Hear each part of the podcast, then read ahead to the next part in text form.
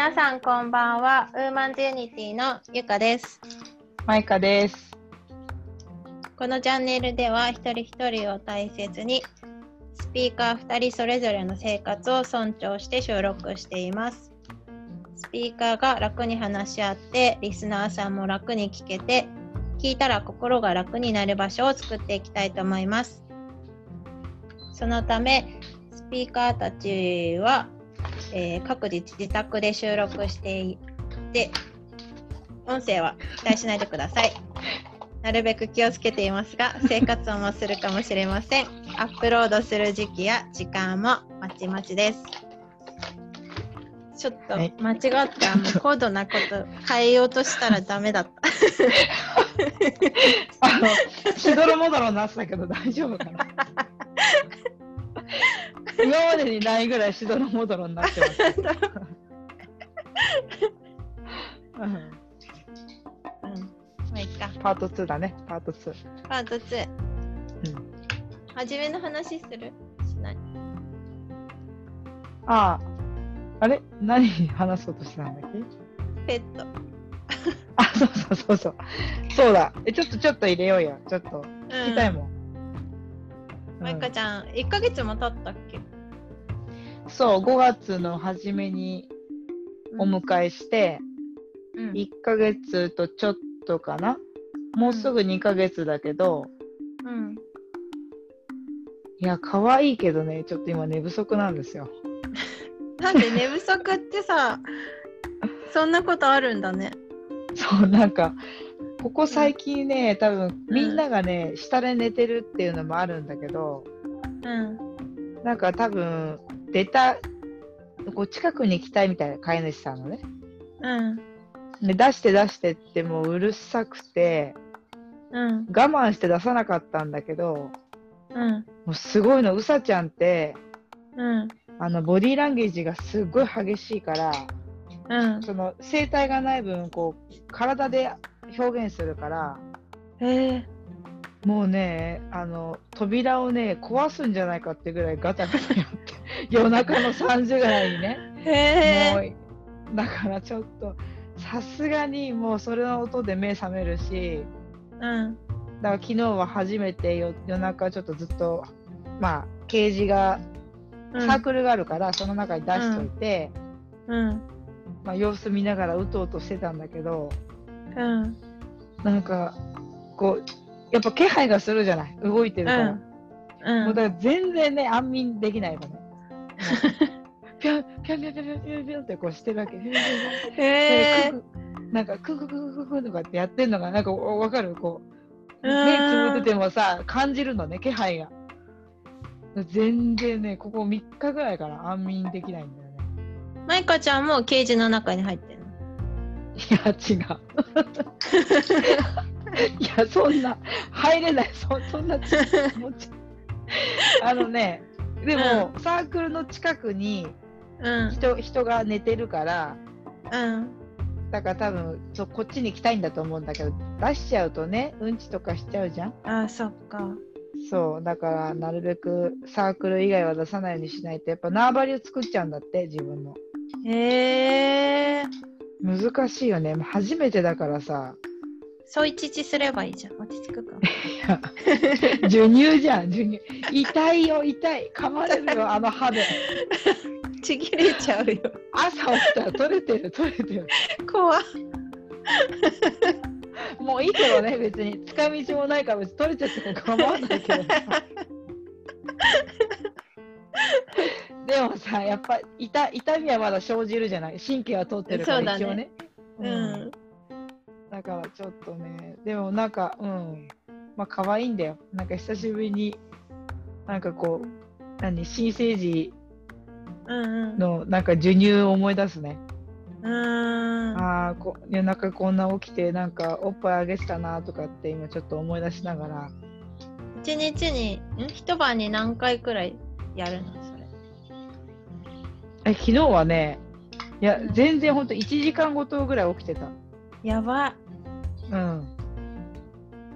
やばいよね。だからちょっと今日昼間仕事中意識失ってた。今日収録大丈夫。大丈夫大丈夫。ちょっと今日、うん、昼間遠のいてたけど大丈夫。今戻ってゆかちゃんちも飼ったんでしょ？そう。猫昨日からさ、猫ちゃん。うん。うん。2匹飼って、私、うん手がね、ほらもう。いや、そうだよね。ボロボロ。ほらなんで？噛まれちゃったの？あのね、ハンドラーだったから、うん。飲みがすごくって。飲み取りシャンプーを買ってたから、ん今回行く日の前にね。うん、でやったらね、マジ大変。あの多分その子の性格にもよるんだけど1匹は結構おとなしく表してくれたの途中からうん。慣れてくれて、でも2匹目はうん。もうね壁とか登っちゃうしうん。あのあもう洗面台だじゃダメだと思ったからお風呂に移動したら、お風呂のあの湯船の蓋がちょっと開いてたの。そこに2回くらい落ちて溺れたし、もうね大変だったもう洗面所とかすごいあの嵐みたいになっちゃって。そうでしょ。え、噛ま、噛んだりしないの？大丈夫だった？するよする。したよもいやボロボロだもんね、家族4人中3人噛まれた、まあね、ハンドラちゃんじゃちょっとそうだね。うん。警戒心が強いかもしんないね。強いからね。うんまだ1日目だからすごい警戒してて、うん。ご飯もお水も飲んでくれないんだよね。うん、今日まだ飲んでないの、飲んでないけどうん、まあしょうがないかなって。まあ、まあ、極限までいったら飲むだろ。そう。うん、であの餌をもらってたからお腹ポンポコリンでさうんうん。あのメダカの稚魚みたいなのいるじゃん。うん。あのお腹に栄養が溜まってる状態だからうん大丈夫かなって思うけど、うん。うんうん、そうだよね。心配だね。心配あんまりねこれが1週間とか続くのまあ3日くらいでったしもうね心配でどうにかなるからねそうだよね。動物病院連れて。てくわ暑いからちょっと心配だよね。水分はね。そうそうそうなんだよね、うん。なるほどね。うんもうお互い大変ですな。大変 だけど可愛いあ、可愛いよね。癒されるよね。そうどんなに怪我をしてもうん。OK そうだね。そうだね。そうね。まだ腕とかならいいね。顔とかだとちょっと痛いけどね。うんそうねうん。まあそうか。お互いに癒しを求めて。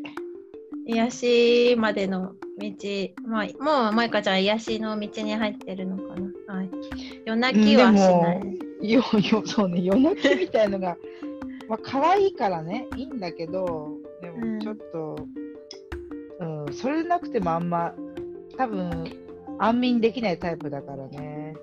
あ気になっちゃうよね、動いてるとね。うん、だもう最悪お酒飲んで寝ちゃうしかない。最終手段はそれ。ちょっと最近あ、ほら、うん、休館日作ってるからね。うんうんうん。うん、なかなか。うん、じゃあ本題入る？はい、お願いします。えっと、今回は前回の自分を知るパート1の続きで、自分を知るパート2解決編です。はい。で、話しててさ、思っうん、て思ったしさ、こう、パート2組み立てって思ったんだけど、うん、思ったより深いよね。いや、深い、深い。深い。うん、だから結構丁寧に話そうっていううん、話になって、うん、まあ長くなりそうならうんこれも2回に分けていいのかなってうん、うん、思います。そうだね。はい。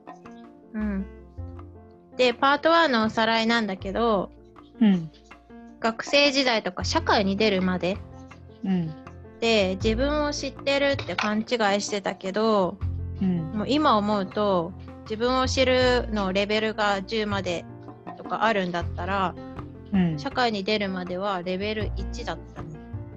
うん、うん、それが何でかって言ったらうん。社会に出るまでは他人の価値観に対して完全に受け身で、会う人としか一緒にいないっていうことをやってた、うん。まあ、社会に出てからもやってる人いるのかもしれないけど、うん。たまたま私とマイカちゃんは、うん。うん、がっつり他人の価値観を受け入れてやっていくような環境に行くことになった。うん。でそれで何ががっつり受け入れて違ったかっていうとうん。もうさっき話した学生時代とかの人とは全然違う、うん。じもう価値観が全く違う人に自分から教えを請いに行かなきゃいけないうん。状況だった。うん。でそれはありのままの自分で受け入れられる場所じゃなかったんだよね。うん。それによって何が起きたかっていうと2人とも自分を見失ってうん。私は求めてた社会的なものも失ったって思う、挫折をしたんだよね。うん。でさらにそれでどうなったかっていうと挫折をしてうん鬱になっちゃった、うん。っていうところがパート1のストーリーうん。で、まあ、詳細はパート1の方を聞いてうん。ほしい。うん。で今から話すのは解決にフォーカスした話で、うん。えー、鬱になった原因うん。あ違った解決のストーリーでうん。解決をするにあたって何個かステップがあるんだけど、下準備があって下準備が2つあるんだよね。うん。で2つのうち1つが問題の明確化鬱になったことの原因を知るっていうことと、うん。2個目に解決策を設定すること解決策を設定すること、うん。うん。で最後に実際の解決策を実行するっていうことになるんだけどこの下準備がすごい大事で、うん。で問題の明確化うん。なんだけど原因がえっ、と物理的と心理的にすごい負担を感じてたんだよね。うん。それが何でかって言ったらキャパオーバー、うん。両方の面でキャパオーバーになっちゃっ。うん。でまあそれにキャパオーバーになってる時点でもうキャパその自分のキャパの中に詰め込んでるものうん。の中は、自分のことなんて何一つなかったんだよねもうん。う2人とも軽く話し合ったらうん。他人のこと家族のことを優先うん。家族のためにお金を稼いだり家族が求める行動をしたり、そういうのが、うん。でいっぱいいっぱいで自分のことなんて全部外に置いちゃった。うん。って私は感じるんだけどまかちゃんもそうしてた、うん。なんか自分を大切にするっていうことはうん。しちゃいけないと思ってた、その時は。あうん、だからその家族を大切にすること、ーうん。うん、家族に尽くすことが、それがイコール自分の価値につながるような気がしていたから、うんうん。うん。だから、いいお母さんにならなきゃいけないとか、いい嫁にならなきゃいけないとか、そういう、まあ、義理の両親が求めるものだけに焦点を当ててたかな。そうなんだよねなんか軸が自分じゃないっていうかさうん。そうなんかそう。自分が本当の意味で満足するとかどうそういうことじゃなくってうん。もう他人にどう見えるかとか他人がどう評価してくれるかとか、うん。そういうことでキャパの大部分が埋まってた。うん。で、なんかそういうのを繰り返してたらさ、マイカちゃんはさ、体うんに何回も不調が出たって言ってたじゃん？うん。どういうことがあった？なんかね、うん。自分自身でもその時はその、まあ自分見失ってることも、うんその時はわからないし、うん。うん、その家族のためだけに尽くしてることも、その時はわからないんだけど、うん、明らかにやっぱそのキャパオーバーだったまあそのこととしてはやっぱ体がもうしょっちゅう具合が悪かったのね。熱が出たり、うんうんまあ産後産後薄になった後も体調が戻らなくてうん。甲状腺の病気になったりとか、うん。まあ、子宮の病気になったりとか、うんうん。うんまあそういうふうにこう今までは今までの自分がかからなかった病気に次から次へとなっていってうんうん。でその度に言われたのがうん。なんでそんなに弱いのって常々言われたのねえー、なんで具合が悪くなんでそんなすぐ具合が悪くなるのっておかしいんじゃないのみたいなこと言われてそれは義理のご家族に？そうそうそううん。でもその具合が悪いことももはやいけないことなんだと思ってたからまあうん。少しその具合が悪いことも隠すようにしてたのねなるべく。えー、だから隠すから余計そのもう一回ちょっと良くなってでまた出てまたちょっと良くなって隠してるうちにうん。バーンって出ちゃうわけ、それが。うんうんうん、でそれを繰り返でもその時は自分のキャパがいっぱいなんだってことには気づいてはいなかったかな。そうなんだよね。なんうんかいくらどんな、うん、失敗だったりとか不調による失敗とか、なんか実際に体に出る何か症状とかがあったとしても、うんなんか自分ではもうこうだみたいな、うんうんうん思い込んじゃってこうあるべきだって思っちゃってるから、何にも気づかないっていうか、うん、まあずっとその繰り返しだよね。何度も何度度もね。うんでもそのキャパオーバーっていうのに繰り返してる、最後の段階で気づく時ってあるじゃん。うんそれ何だった？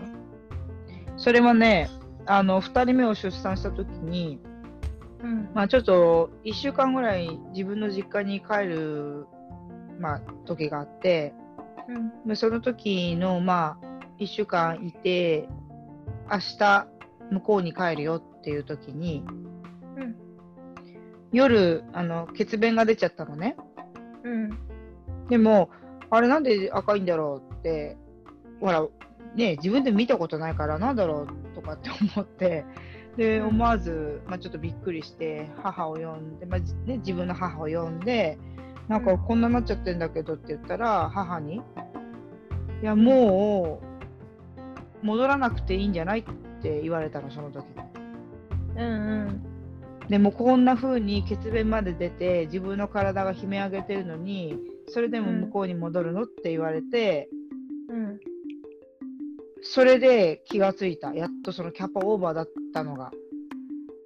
そうだよね。人になんか言われないと、気づけない。気づかなかっただから今もうもしかしたらうんその状態でいたのかもしれない。確かに確かに。うん。私もさ、その、うん。まあ、パート1で話してした通り、うん。挫折をして、うん。でもなんか繰り返しちゃうんだよね。何回も、うん。間違いを繰り返して、うん。自分ばっか辛いってなってる時に旦那に、私が辛いと私ゆかが辛いとみんなも同じくらい辛いんだよって言われたの、うん。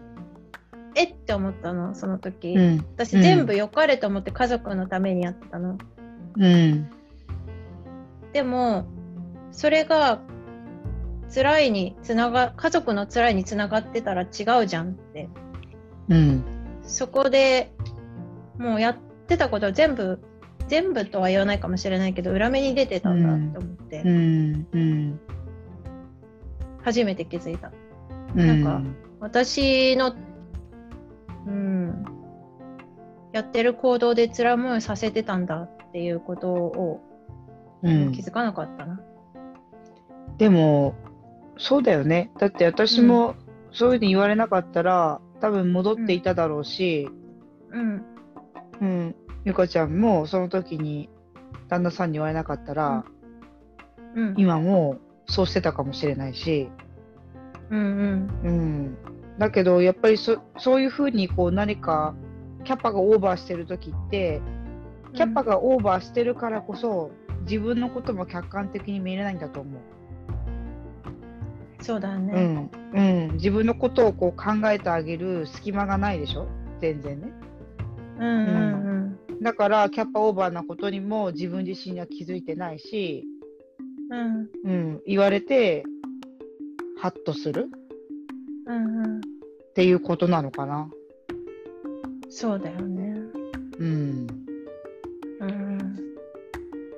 でさ、そうね。うん、まあ、次の話。うん、が、問題が明確になったじゃん。キャパオーバーだってことが分かったじゃん。うん、じゃあ、それで解決策を、それに基づく解決策を作らなきゃいけない。うん、で、だから、まず自分のキャパを知る。うん、ってことをしなきゃいけないんだよね。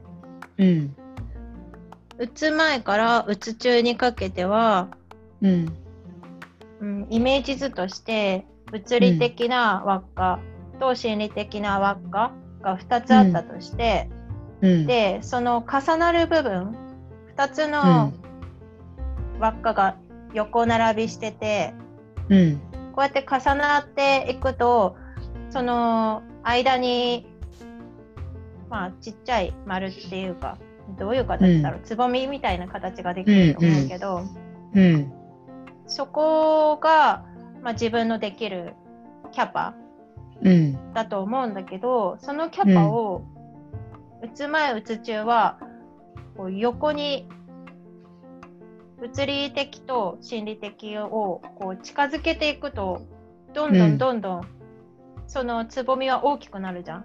うん、それをいっぱいいっぱいに押し広げ押し広げようってすごいしてた。これも入れよう、あれも入れようみたいな。うん、自分のキャパを知らないから何でも詰め込んじゃってたんだよね。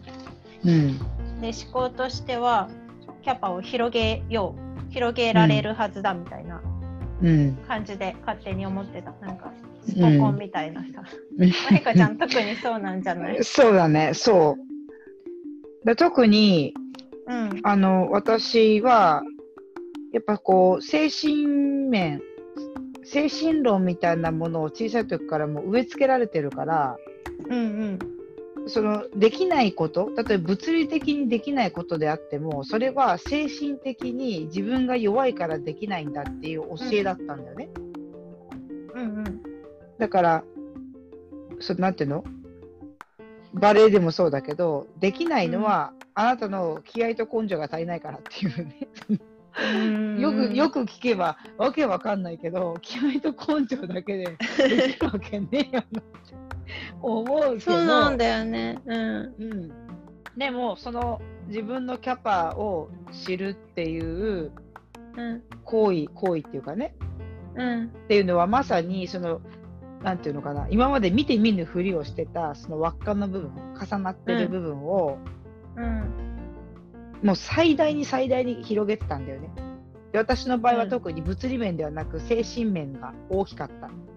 うん。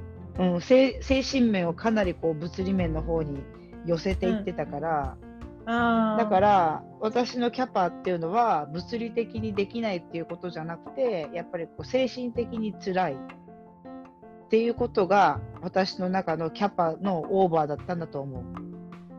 うんそうそう、なんかその人個人によって違うと思うんだけど、うん。まあマイカちゃんは精神的にすごい辛かったと思う。うん。そうそう、説明聞いて分かったんだけど、私は逆に物理的に辛かった。うんうん精神は、その物理的なタスクが減れば、うん。うん保実際やって保ってたんだよね。だからまあその人によってどっちの面かっていうのは、うん。まあ、切り分ける必要があるのかもしれないうん。だから個人によるからうんあんまりそこはアドバイスできないんだけど自分でそうだね。うんまあ例えば、私は精神的に楽だったら、結構その物理面では、まあその、例えば何かをこなすことっていうのは、全然私は苦にならないのね。うんうんうん。うん。だから、やっぱり一番は自分の精神の安定が、その、いろんな生活、自分の行動に伴ってるっていうことを分かったから、ああうんうん。だから逆にゆかちゃんは、その私とは逆ってことで、その行動がいっぱいいっぱいになってくると、精神的にも少しこう、乱れてくるっていう逆ななわけでしょそうそうそううんうん。だから、これはいろんなパターンの人がいると思うよ。もちろん半々、もうもう本当に精神と物理半々の人もいれば、私たちみたいなパターンの人もいるだろうし、うん。うんうんうんわかるわかる、ううんんうん。まあ、自分の傾向を見てさどどっちのうん。タスク思考なのかっていうのは考えてみても解決の一つになるのかもしれないんだけどじゃあ、うんうん。解決としてどうするかって言ったら自分のキャパを知るじゃん。で自分のキャパを知ったら、うん。もうさっき言った2つの輪っかうん。のを動かさないようにするイメージ絵としては、うん。もう重なってる部分を幅を動かさないでうん。自分のキャパはここだって思うこと、うん。思うっていうか、決定することうん。自分のキャパに見合ったことのみ行うっていうことうん。が解決につながってうん。いく。でキャパが分かったじゃん？そしたら、そこのキャパのところにうん。何を入れますかっていう問いになってくるんだよね。そうだね。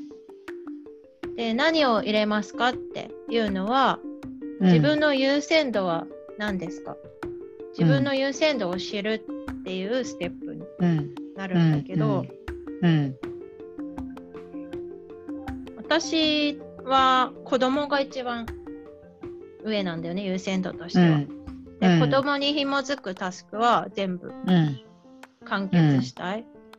うん。次に家族お金。うん。で自分の夢？うん。自分自身っていうか、うん、夢が自分自身の一番大きいところだと思うから、うん。が入ってくるんだけど、マイカちゃんは何、うん。私はやっぱり一番に子供。うん。うん。で2番目がやっぱりそのお金だね。お金だから仕事だね。うんうん。うん。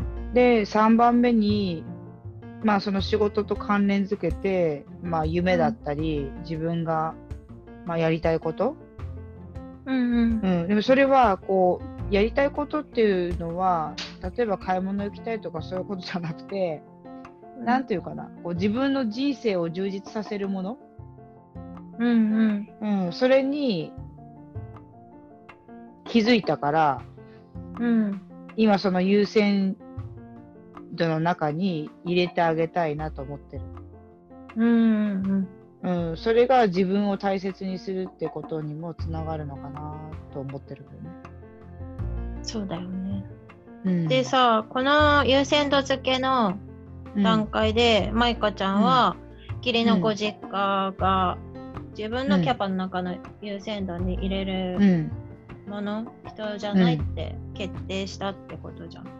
うんでさそれってさ並大抵の決意じゃなくてさ、うん優先度以外のものを排除するって言ったら簡単に聞こえるかもしれないけどうん排除するのが人って一番辛いんじゃないかなって思ったのね。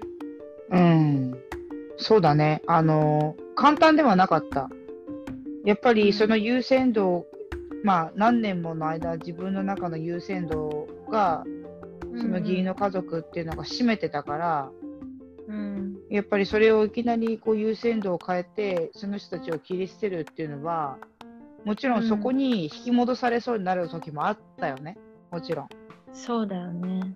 うん、でもその先に何を考えたかっていうとうんもうその時点で私の優先度をこういうふうにしようっていうふうにまあその時点で自分を大切にしようっていうの今それは今の私の優先度だけどその時は一番の子供だと思ってたから、うんやっぱそこでゆ、じ今の自分の優先度を、ううん。ん、考えてみたらやっぱりそのまあ義理のご両親のところに子供たちを置くことはうん子供たちにとってはメリットは少ないかなと思ったんだよね。